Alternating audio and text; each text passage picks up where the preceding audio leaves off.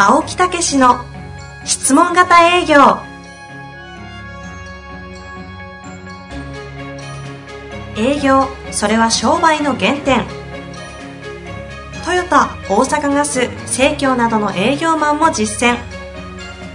2万人を超える営業支援を行った青木武が営業の真髄を語り尽くします。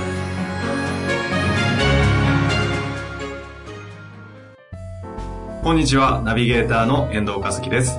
青木武の質問型営業。前回に続き特別ゲスト編としてお送りしてまいります。青木さん平野さん本日もよろしくお願いいたします。はいよろしくお願いいたします,、ます。えー、前回は平野さんのお話をいろいろお伺いしてきたんですが、えー、面白かったですね。そうですね。私は深くにも感動して涙を流してしまいましたね。本当に感動させられてましたが、ねえ、思わぬことですね。感動プロデューサーは感動を生み出す人をプロデュースするはずなんですが、感動させてましたよね、さすがに。失礼いたしました。さすがだなと。いやいや、感動したからまたね、そうなんだっていうことでございますからね。本当その通りですが、はい、今回はですね、はい、青木先生の方に来ている質問に、はい、平野さんにも一緒にお答えいただきたいなと。ああ、いいですね。いうふうに考えております、はい。よろしくお願いいたします。はい、よろしくお願いします。ですので、早速質問を読んでまいりたいと思います。はい、えー、この方、30代コンサルタントの方です。はい。質問が浮かびません。ど のようにしたら青木先生のように質問が湧き上がってくるのでしょうか？はい。教えてくださいというご質問でございます。これはあの質問というね、順番はつけてるわけですね。現状を聞いたり、欲求を聞いたりね。そしてまず相手のことを、えー、聞きましょう。ところでって言って、相手のまず人生のことを聞きましょう。はい、こういうことは言ってるんですけど、問題はもっと深く入っていくっていうね。うんうん、そういう場合にピタッと止まっちゃうっていうことだと思うんですよね。はい、実はそういうのね、よく聞くんですよ、研修とか。そうですか。ええー、だから今日はそれをね、えー、平野さんと一緒にお答えをしたいと思うんですけどね。ぜひね。そうですね。えー、ちなみにこれに関しては、平野さんなりにお答えというか、回答はお持ちなんですか？あ、青木の前に私になるんですね。あ、もう、ちょっとドキドキドキドキします。あ、今日とかでも、ええー、ぜひ平野さんの方にからね。そうですね。はい。あの、私が聞いたのでな、自分自身も納得したのは、あの、超一流のインタビュアーの方っているじゃないですか。はい。世界的なスターとかも平気でインタビューしちゃう。その方が言ってた一言というのがずっとなんか残っててですね。まあ、それはまあ、聞き方によっては意識面の話なんですけども、えー、私はそれを聞いてからなんか誰かに質問するときにすごく役立ってるんで、えー、ものすごいシンプルな一言なんですよ。質問のコツはたった一つ、うん、その相手のことを世界一知りたいと思って聞く以上。ってことなんですよ、うん、世界一ってところがすごいですよね、うん、なるほど、ね、まあ好奇心120%ぐらい、えー、それがまあ意識面、えー、意識面。あ、はい。ということは、もう別の意識面無意識面は何かあるんですか？いや、あの、あとは技術面。あ、なるほど、なるほど。それは多分青木さんの専門領域ですから。ええー、ただ私がやる、やるのは講演という場面で1対多数で、えー、その質問的なつなげ方をやるときなんですけど、えー、それ順番があって、えー、つなげて引っ張るっていう順番なんですよ。つなげて引っ張るつまり相手とつながることをしたいので、えー相手が共感する話をまず先に組み立てる。はい、相手が、あの、そうだなって思う。はい。それは、それは何でもいいと思うんですよ。うん、で、それで、要するに相手に質問することとしては、共通点をまずお互いに知りたいなっていう気持ちで聞いていく。で、それはうまくできたときに、はい、共通点ばっかり探してても飽きるんですよ。人って。したら今度は異なる点を聞いていく。で、そこで引っ張っていくっていう、今度はこっちが。相手と共通点で繋がって、違うことで引っ張っていく例えば具体的にどういうことになります？かえ違うことというと、相手が知らないこと。つまり、こっちの専門領域で、確実に知ってるけど、多分、相手の方知らないなってことって、まあ、プロならあるじゃないですか。それ最初からひけらかすと、相手は引くんですけど。なるほど。シャットダウンしちゃいますね。そうですね。つなげた段階で、今度はそれ、そのままだと飽きちゃうから、引っ張るために、その違いをコミュニケーションの中に入れていく。なるほど。まあ、それに質問が組み合わさっていくと、うん、多分、多分、私はこんなことで困ってるんですけど、いかがですかっていう聞き方がまず、はい、要するに自分と同じ困ってること、問題点を共有するみたいな。なるほどね。それが、まあ、質問型営業の、はいはい。ステップとしては私わからないんですけど。ええー、だからやっぱり、その、いかに共有するかっていうことが一番のポイントですよね。だから世界一好きになる、興味を持つっていうのも、やっぱり共有、共有したいっていう気持ちですよね。多分、青木さんが聞かれて、えー、で、相手がなんか問題点、こんなこと感じてるって言った時に、えー共感されますよね。そうですね。共感ですよね。ですよね。それあるかないかで実は倍以上違うますよね。ね、うん、だからもう質問よりね、共感のがポイントなんですよ、結構。ですよね。えー、ってことは、それって、その共有がそこで成り立つわけですよね。えー、共感しないと、だって聞いただけになるんですよ。えー、それを繰り返していくと、共通点で何かこの人とっていう、その、音差の共鳴みたいなものが、うん、そうですね。ラポールですよね。あ、一言で、えー、そういうことですね。えー、もうその状態ができたらもう本当にもういろんもうそうなるとね相手の聞いてほしいことを聞いてますよ結構。その先に、例えばホテルのあの優れた人たちってスタッフっていうのは、うん、寄り添うんですけどお客さんにアテンドするんですよ。つまり寄り添うだけじゃダメなんですね。うん、お客さん迷っちゃうんで。うんアテンドっていうのはその後に引っ張っていく。うん、正しい道。リードしてね。リードしていく。ね、それをアテンドって私は思ってるんですけど。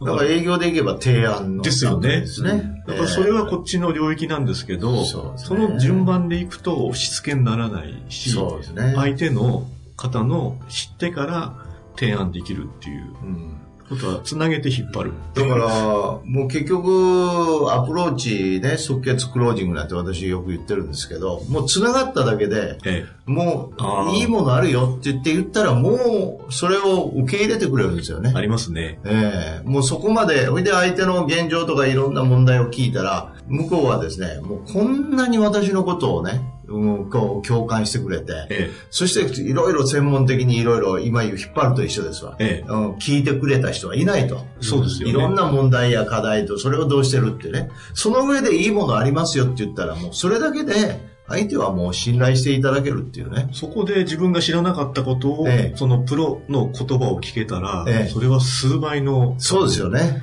ええ。入ってきますよね。ええ。そういうことだと思うんですよ。だからそこにカタログなくても、まず語ってあげる。えその今までのお話を聞きながら、こういうもんなんですよっていうのが、えだから感動塾で言えば、えやっぱりそこがプレゼンテーションのその、えー、なんですか相手に描かしてあげるっていう。そうですね。ここの部分ですよね。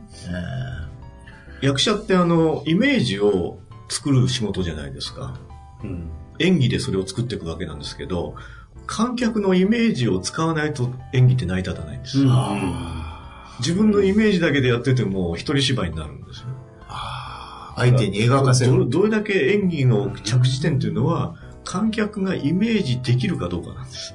その自分がやってる世界を。だから私、落語で師匠にね、習ってるので、ええ、そんなに演技しなくっても、ある程度イメージを描けたら、普通に喋ってても男女でも、え、相手はもうイメージをしてるって言うんですよ。なんか共通点ありますかそれめちゃくちゃ共通してますよ。だからつまり観客のイメージをお借りしてるわけですよ。そのお手伝いをするわけですよ。えー、で、観客がイメージをリアルに描けば描くほど、そのお手伝いがリアルになっていくわけですよ。つまり共演という。ああ、そうですね。共演が始まる。そうなんです。舞台と客席の共演というのが始まった時に演劇って大ヒットするんですよ。はあねすごいね。すごい話、今日。これは面白いですね。ねまあ、ただですよ。ええ、あえて、あの、こちらの質問の方を皆さん、お二人がですね、優秀すぎて、引っ張りすぎてるんですけども、ええ。っと、質問が浮かびません。で、今お話だと大前提に、まあ、言うなれば世界一興味を持つ、好奇心を持つとかだと思うんですけど、お二人はですよ、当たり前のように、好奇心をどんな人にもこう向けられると思うんですが、どうやって好奇心をこれね、私考えたんですよ。あ、もう答えをお持ちなんですか、えー、じゃあ先に開いて。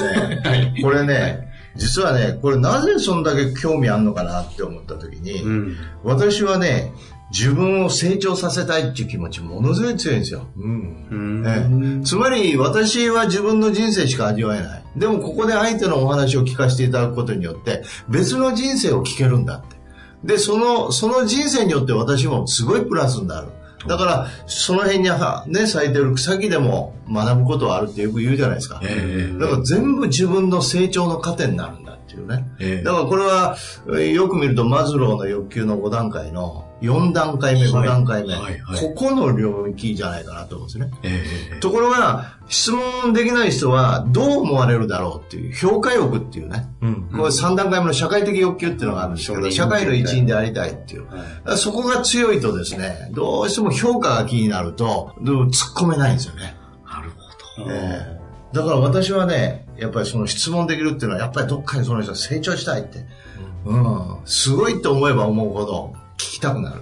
うんね、そこにもう遠慮はなくなっちゃうっていうかね。うんうんうん、だからあんなにズケズケと。間違えました。日本って難しいですね。いや、でも本当にそうかもしれないですね。青木さんの中で、うん、どんなものでもどんな人でも学べないものはないっていう前提を入れてますよね。まあ、普通入れられないですよ、そんなの。うん、あると。どっかで人のことバカにしちゃいますもん。それをしてないところが、ここまで行ってるのに、青木さんがするんで、すごいなと改めて、うん、そうですかね。今思いましたけれど。ちなみに、好奇心をあえて、その、どうやってだ、でも、平野さんも、なんかそういう同じような、青木さんとのオーラというかね、あり方を感じるんですよ。えーもう一つ、あの、質問が浮かばないっていうところに戻ると、はい、その、まあ、勇気がいると思うんですね、質問ってやっぱり。今、青木さんおっしゃったように。はい、ただ、もう一つは、その、相手との関係性を誤解してる可能性はあるんですよ。つまり、ドラマを演じるという前提に立つと、相手はいい人とは限らないじゃないですか。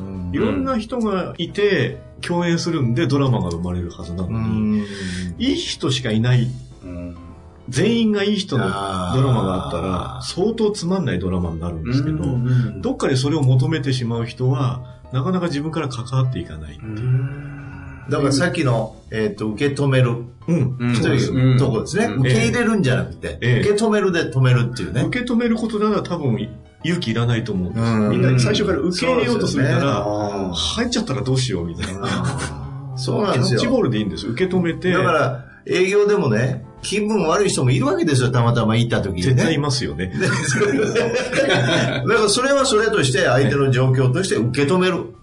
それは別に相手悪いわけではないんだよね。うん、それやらないと、ね、あの、浅いプラス思考になるんですよ。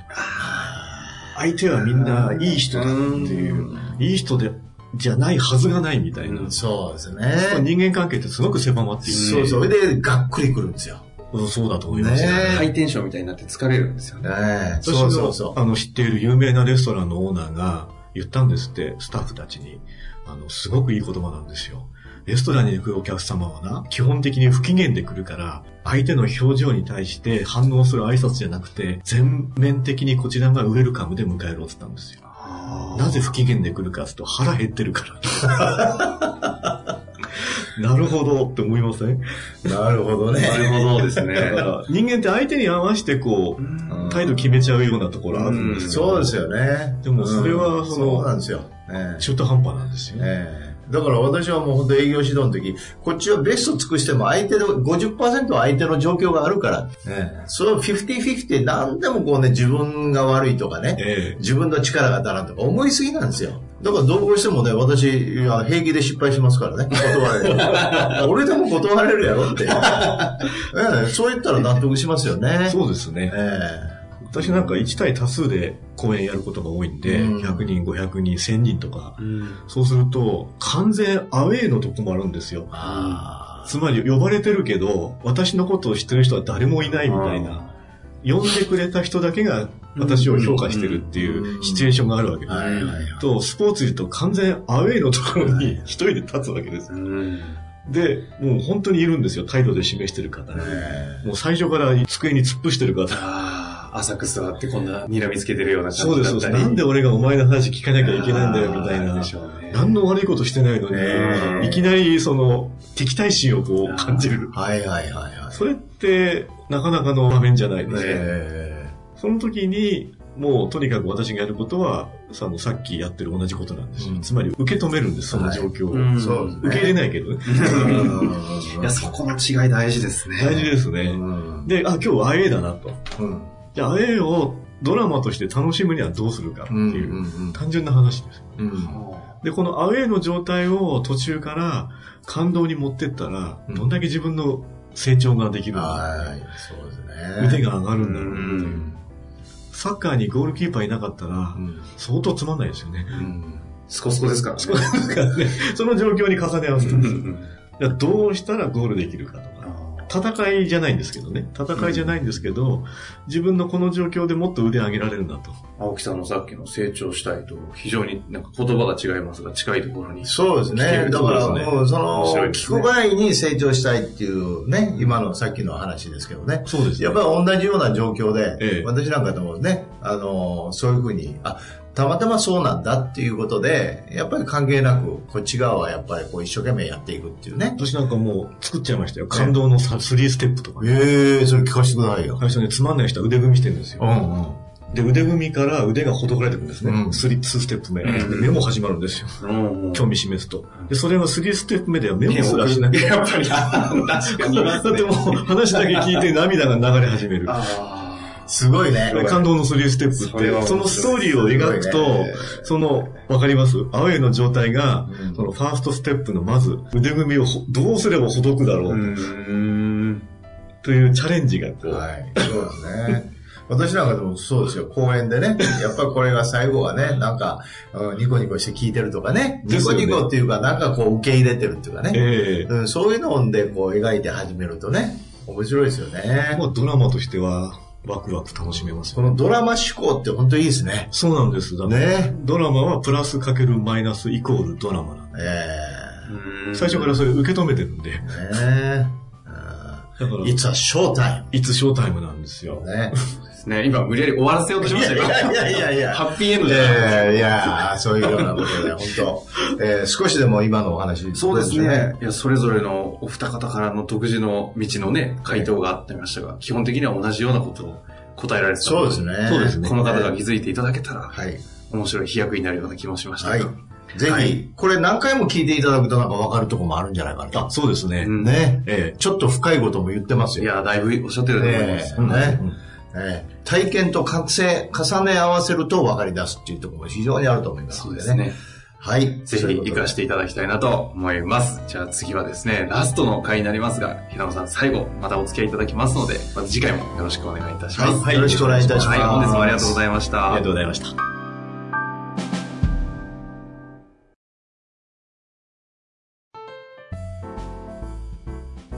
遠藤和樹です。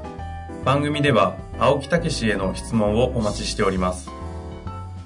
ウェブサイト質問型営業のホームページの右サイドにあるポッドキャストのバナーからアクセスいただきお申し込みください。ホームページは質問型営業で検索するか URL www.s-mbc.jp でご覧いただけます。それではまた次回お会いしましょう。